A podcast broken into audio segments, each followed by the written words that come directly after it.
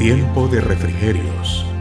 Momentos maravillosos de consuelo y alegría desde la presencia del Señor. Con el pastor Michael Velázquez. La Biblia enseña que en un momento determinado, si podemos llamarle funeral al proceso de entierro de los huesos de José, posiblemente es el funeral, es el entierro más prolongado, más largo que existe en la escritura y posiblemente en la misma condición de la historia. ¿Por qué razón?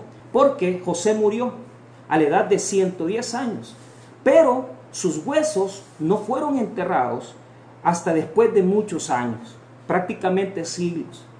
Y la misma escritura, la misma Biblia en el Nuevo Testamento nos hace referencia a esta situación de José. José proclamó que sus huesos no fuesen enterrados en ese momento porque él quería que sus huesos fueran llevados a la tierra prometida. Y es interesante. ¿Por qué razón? Porque estamos en el libro de Génesis. En el libro de Génesis encontramos esa realidad, donde José, experimentando ya esa situación de saber que iba a morir, dio una orden. Y la orden que José dio fue el hecho de que llevaran sus huesos hasta la tierra prometida. En estos textos nos muestra que José antes de morir conocía, tenía entendimiento de lo que venía por delante. Y por lo tanto él sabía perfectamente que el pueblo iba a estar ciertamente en Egipto muchos años.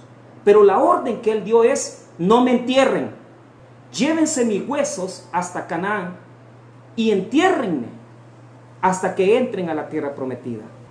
Una proyección increíble de parte de José. ¿Por qué razón? Porque el libro de Génesis comienza con la creación, pero termina con muerte. ¿Cómo usted podría después de leer el capítulo 1 de Génesis y enfrentarse ante la creación, saber que al final del libro, el libro va a terminar con una muerte. Y no solamente eso, con un entierro que no se va a establecer, que no se va a dar hasta después de muchos años. Ahora, vamos a hacer un programa rapidito para poder explicar este proceso. Primero, vamos a hablar del duelo. ¿Qué es el duelo? El duelo es, eh, viene de la palabra en latín dolus, que quiere decir ese momento, ese pesar de la pérdida. Es la reacción que tiene una persona, un ser humano, ante la pérdida no solamente de personas, sino que de bienes, sino que también de procesos de vida que no pueden ser a veces reparados. El duelo provoca en nuestra vida, en nuestra existencia, un cambio psicológico, un cambio emocional, una reacción emocional psicológica ante las situaciones de pérdida. El duelo nosotros lo vamos a enfocar en, las situaciones de muerte, pero es muy importante algo. Hay personas que no han podido superar el duelo de pérdidas materiales. El duelo como tal, vamos a enfocarlo desde la perspectiva de la pérdida de un ser. Se va a experimentar la pérdida de alguien dependiendo los vínculos y relaciones que se tuvo con esa persona.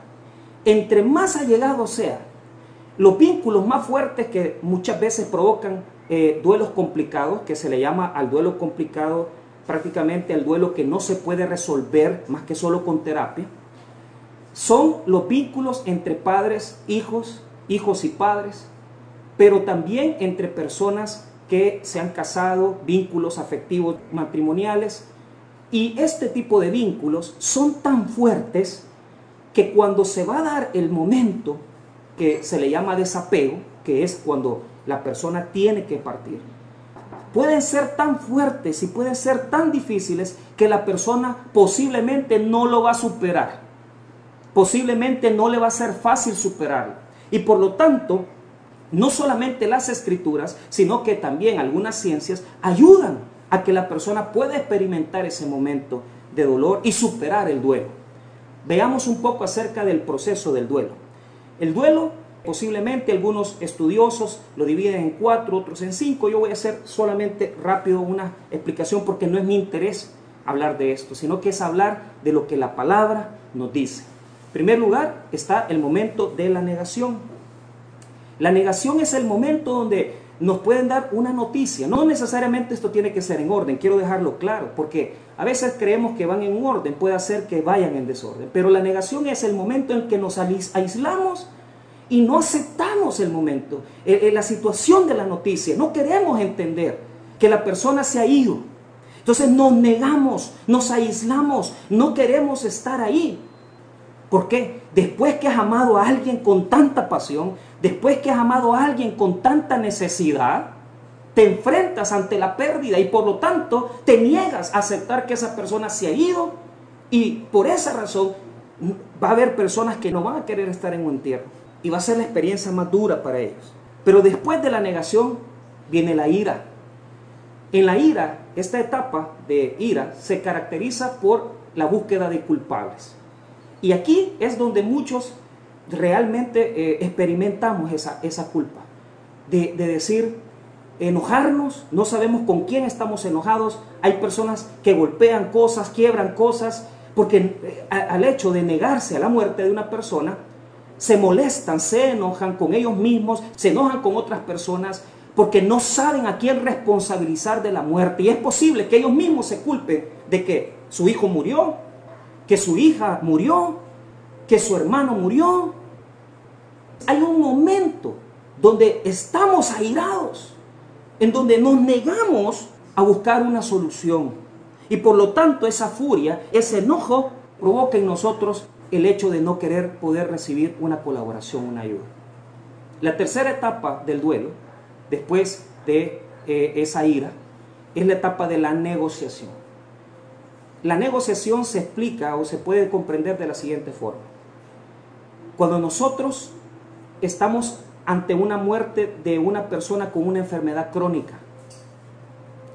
Cuando a una persona le dicen, tienes insuficiencia renal, tienes cáncer, una condición crónica por tus riñones o por otra parte de tu cuerpo que no funciona y prácticamente te dicen que vas a vivir dos, tres años, hay una negociación, no aceptar.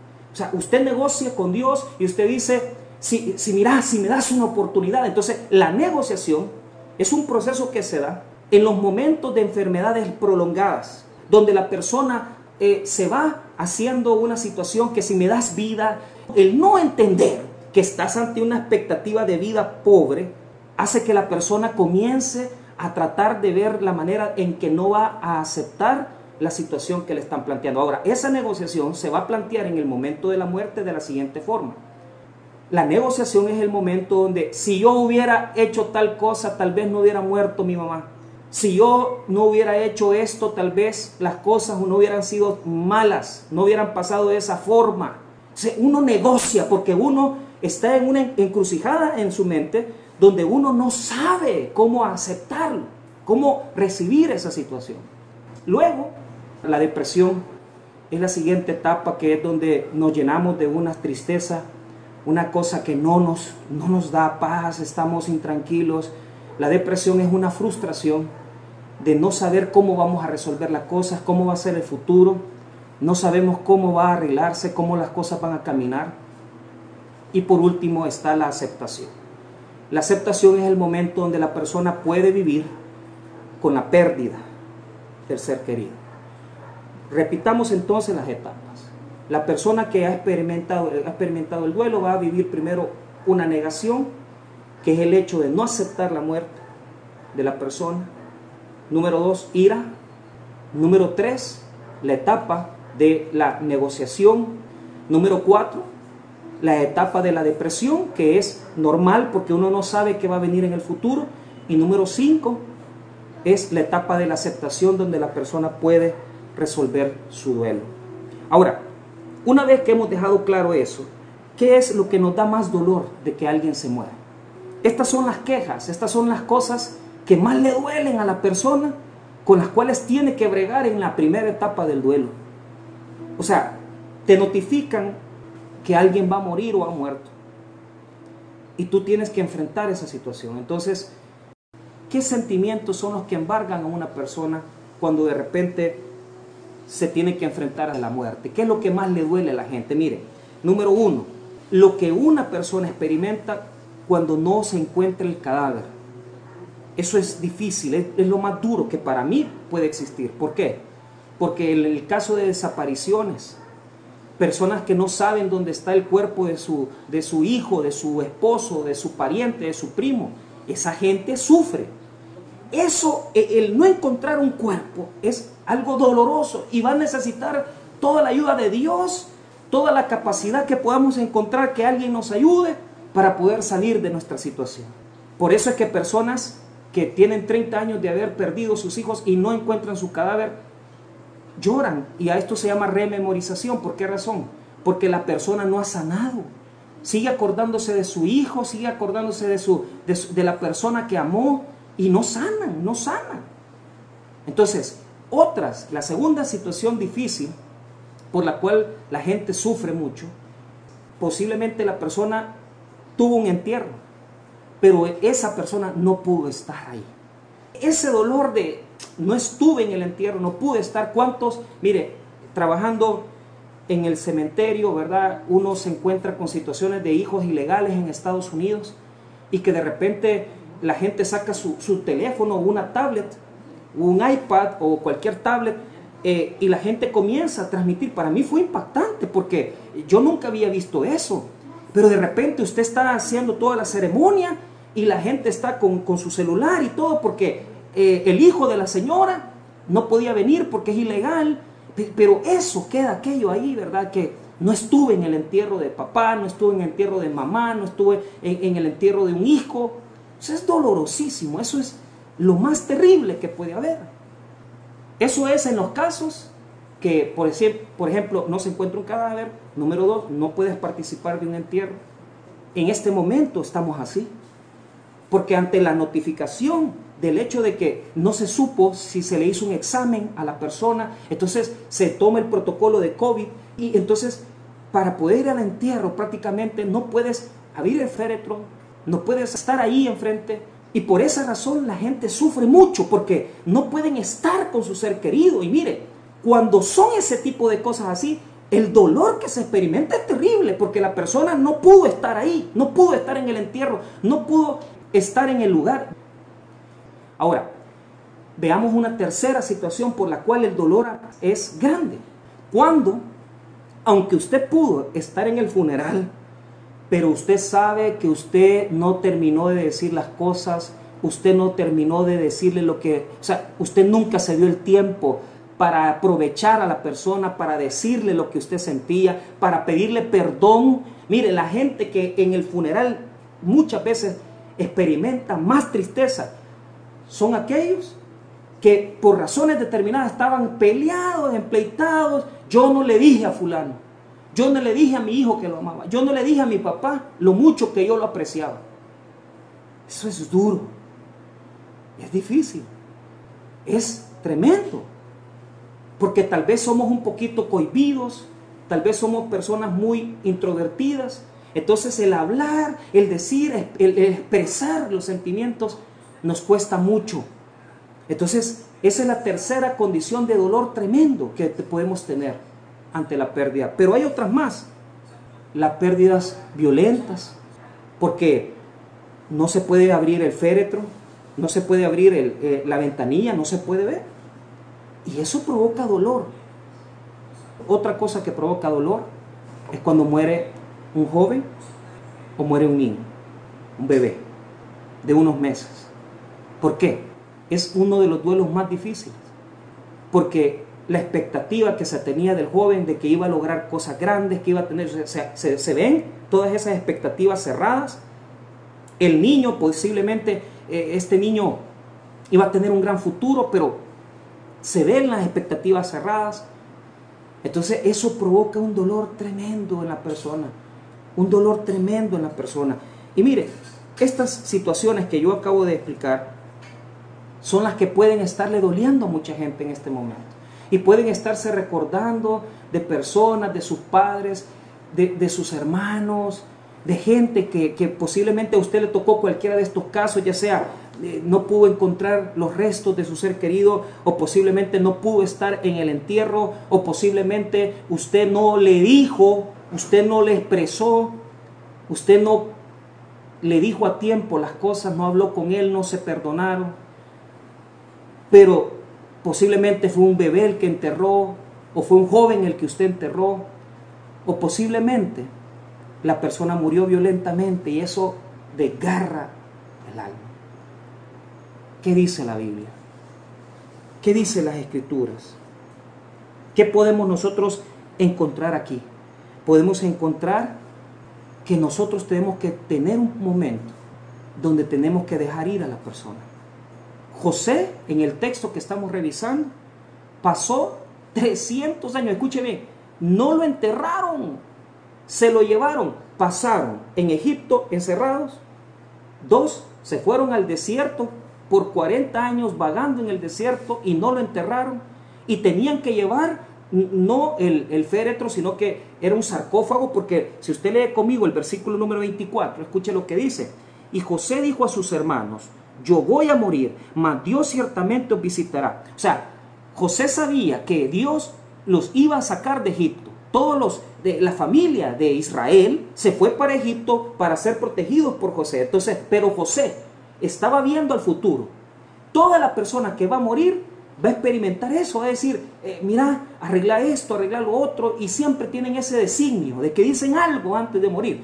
Pues José dijo, cuando yo muera, no me dejen en Egipto, sáquenme de aquí y entiérrenme en la tierra prometida. Y este es el único caso en la Biblia en el que un cuerpo pasó 30, 40, 100 años, 200 años sin ser enterrado. Y les dijo, júrenme que no me van a enterrar aquí que no me van a enterrar en Egipto, no quiero que me entierren aquí. ¿Por qué? Porque él sabía que el Dios de Abraham, Isaac y Jacob les había prometido una mejor tierra. Cuando una persona muere, va a una mejor tierra, va a un mejor lugar. Él o ella está cerrando un ciclo. Y nosotros nos lamentamos y es, es real, porque usted tiene que sufrir, usted tiene que experimentar esa tristeza. Pero quiero decirle que Él va a la tierra prometida, que ella va a la tierra prometida, que el bebé va a la tierra prometida. Tenemos que enseñarle a la gente a poder morir. Que tarde o temprano Dios nos va a llamar. Pero el problema es que hablamos del cielo, hablamos del infierno, hablamos de la vida eterna. Pero ¿sabe qué? Yo nunca he oído a nadie enseñarle a la gente, mira, prepárate para la muerte. ¿Por qué? Porque nuestra sociedad, nuestra cultura odia la muerte. Y no nos gusta morir, a nadie nos gusta morir. Ahora, yo quiero decirle algo. Hay una religiosidad que le dice a la gente también, que es una religiosidad hipócrita, que le dice a la gente, no, si usted es cristiano no tiene que sufrir, ¿cómo no? Tiene que llorar, desahógese, saque todo, llore por la persona, Desahógese, derrame lágrimas. ¿Por qué razón? Porque no somos de hierro, somos de carne y de hueso y somos frágiles. Y sentimos, nos duele. Y eso es parte de las cosas que te van a ayudar a sanar. Por lo tanto, en el Génesis nosotros encontramos alguien que puede decir usted, ¿cómo va a cerrar Génesis con un entierro? Claro que sí. Eh, cierra con una muerte. Y con una muerte de José. Pero ¿sabe por qué? Porque Dios nos enseña que pudimos haber tenido nuestro principio, nuestro génesis. Pero la muerte para nosotros no es el final, es una transición a las cosas que Dios nos ha preparado, a la tierra prometida. Génesis es transición, es un cambio a una vida mejor, a una vida más plena. Entonces, ¿cómo tengo yo que enfrentarme ante esta situación? Primero, mire bien, dio la orden, Él los hizo que se jurara que lo iban a enterrar en Canaán, en la tierra prometida. 25. E hizo jurar José a sus hijos, a los hijos de Israel, diciendo, Dios ciertamente os visitará y haréis llevar de aquí mis huesos. Y murió José a la edad de 110 años, y lo embalsamaron y fue puesto en un ataúd en Egipto. No lo enterraron, se lo llevaron cargando. Y yo tengo una pregunta. ¿Cuántos años tenés de llevar ese cadáver, ese recuerdo, esa memoria en tu cabeza y no entiendes que está en la tierra prometida. Y no dejas ir y lo abrazas y no quieres abandonar ese pensamiento. Ya está en la tierra prometida, pero hay gente que lucha por seguir llevando un sarcófago, lucha por seguir llevando ese dolor. El recuerdo siempre lo vas a llevar, pero el dolor no es necesario que lo lleves. ¿Por qué? Porque esa persona vivió, existió hizo lo que quiso, se gozó de la vida y ¿sabes qué? Disfrutó. ¿Por qué sufres? Es que murió. Está en la tierra prometida. José fue llevado por los israelitas. Dice la palabra de Dios que Moisés recogió los huesos para llevárselo y dice en el libro de Josué que Josué fue el que lo enterró. Imagínense, el entierro más largo de la historia. José, 400 años llevando atrás los huesos. Pero ¿sabe por qué? Porque José sabía que sus huesos no podían quedar en, la tierra, en Egipto. Tenían que ir a la tierra prometida. Entonces, ¿qué hago, pastor? Deme herramientas para poder superar esto. Entonces, en este momento, yo voy a dar algunas formas, algunas herramientas que usted puede utilizar. En primer lugar, yo quiero recomendarle aceptar que ha muerto. Ha muerto. Acéptelo. Acepte esa realidad. Acepte que las personas morimos. No estamos diseñados para vivir en este cuerpo para siempre. Pero acepte también la realidad de que Jesús, con voz de mando, con voz de arcángel y con trompeta de Dios, llamará a los huesos y los que han creído en Cristo, los que han estado y los que creyeron en Jesús, los muertos en Cristo, resucitarán primero. Acéptelo, reconózcalo, que el Dios que usted tiene no es un Dios que permite que la vida termine cuando nosotros somos enterrados. Nuestra vida tiene una vida más allá, una existencia más allá, una existencia superior, plena, total, completa, en Cristo Jesús, en la presencia de Dios. Aceptemos, dejemos ir, dejemos que se entierren. Número dos, perdónese. No se eche más la culpa. Usted está en una etapa del duelo. Aprenda a perdonarse. Si usted no le dijo a su padre, si usted no le dijo a su mamá, perdónese, hombre, perdónese. Ya no, ya no se mortifique más, ya no se mortifique. ¿Sabe por qué? Porque la persona que ha perdido a, una, a, alguien amado, si en dos años no ha sido curado, es porque se ha vuelto una enfermedad o porque te gusta victimizarte. Pero lo normal es que la persona se perdona, se deja echar la culpa, ya está.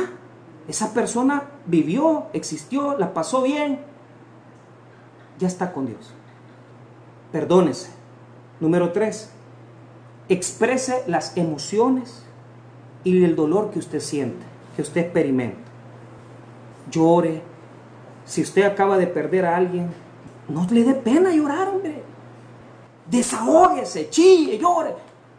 Llore, porque vas a dejar de llorar. Porque Jesús ha prometido, bienaventurados los que lloran, porque serán consolados. Llore, exprese ese dolor. Número cuatro, cree una vida nueva, adaptándose a vivir sin esa persona. Cree una nueva vida. Ya no está. Nos queda un recuerdo de esa persona, nos queda ah, posiblemente estás en la primera etapa, si no quieres tocar su cuarto, no quieres tocar sus cosas, no las toque, ahí téngalas. Pero cuando se sienta preparado, usted tiene que moverlas. Pero aprenda a vivir. Aprenda una vida sin esa persona amada. Adáptese.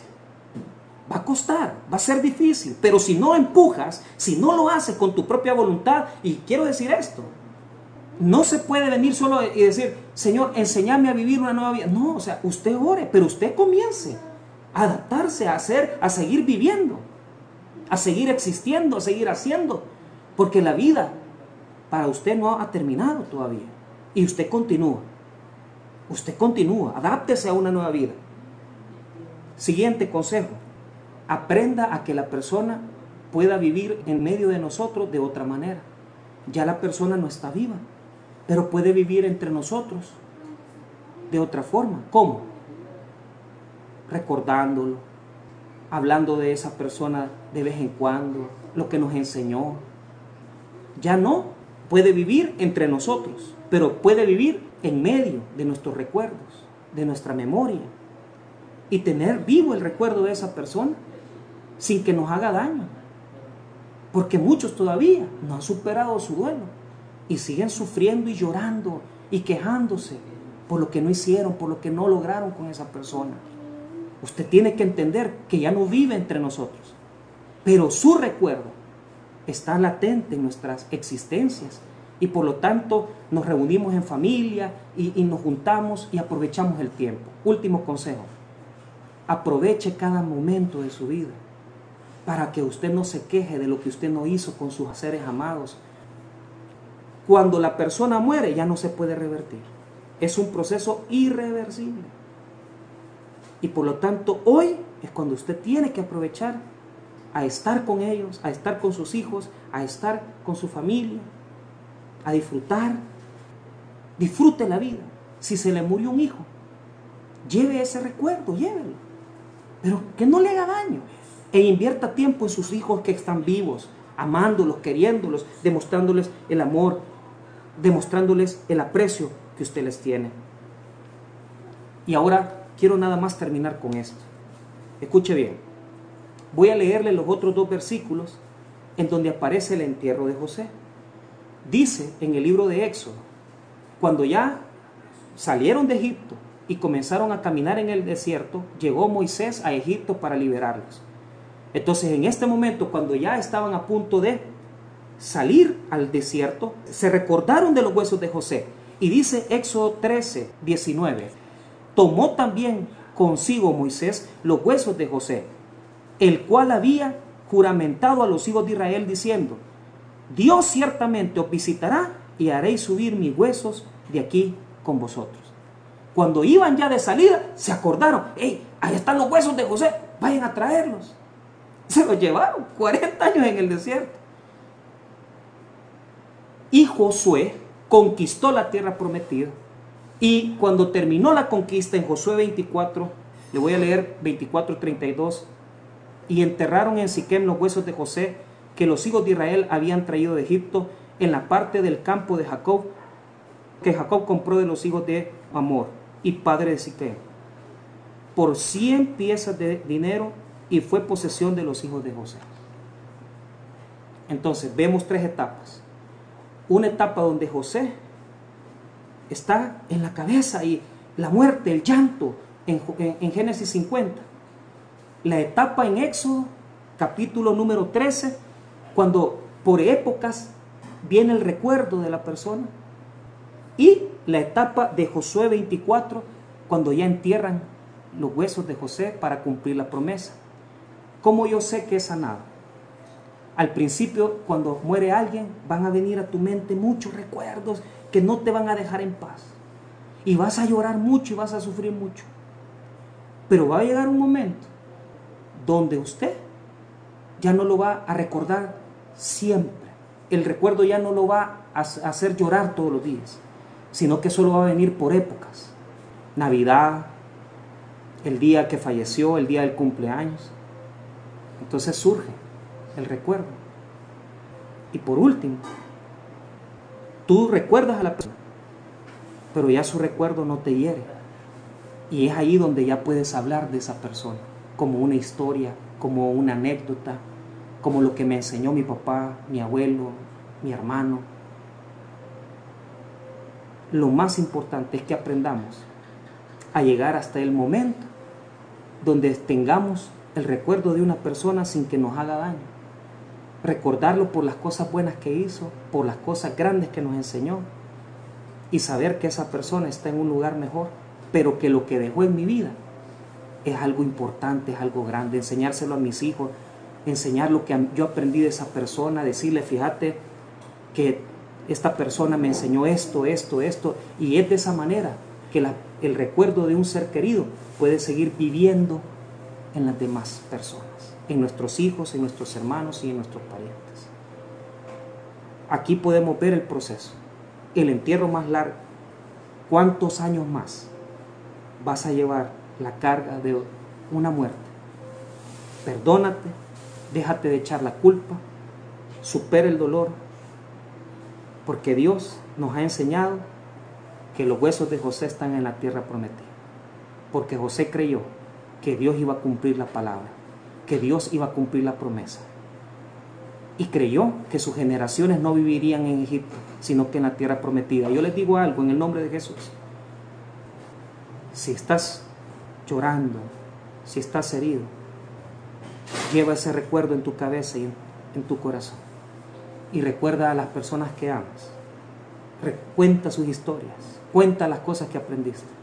Entierra para que Dios pueda sanar tu corazón, tu mente, tu vida.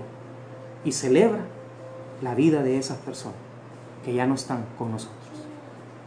Quiero en este momento orar, pedir la bendición de Dios para finalizar esta reunión y suplicar por aquellas personas que están pasando por un duelo, por un proceso de muerte.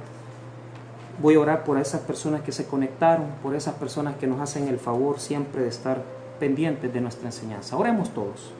Padre, en el nombre de Jesús, si en este momento hay alguien en este instante está experimentando esa pérdida de una persona que ama, yo le pido, bendito Dios, que pueda sanar su corazón. Estás llorando, estás quebrantado. Yo sé que te duele mucho haberle perdido a esa persona.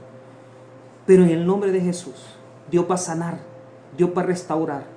Y vas a aprender a vivir sin esa persona. Aprende a vivir sin esa persona. Porque esa persona está mejor donde está.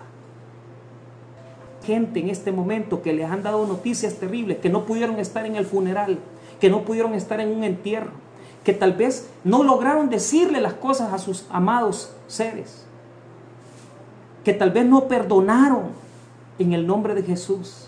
Que Dios pueda sanar tu corazón. No te eches la culpa, no te eches la culpa, no te responsabilices, no digas nada. No digas nada.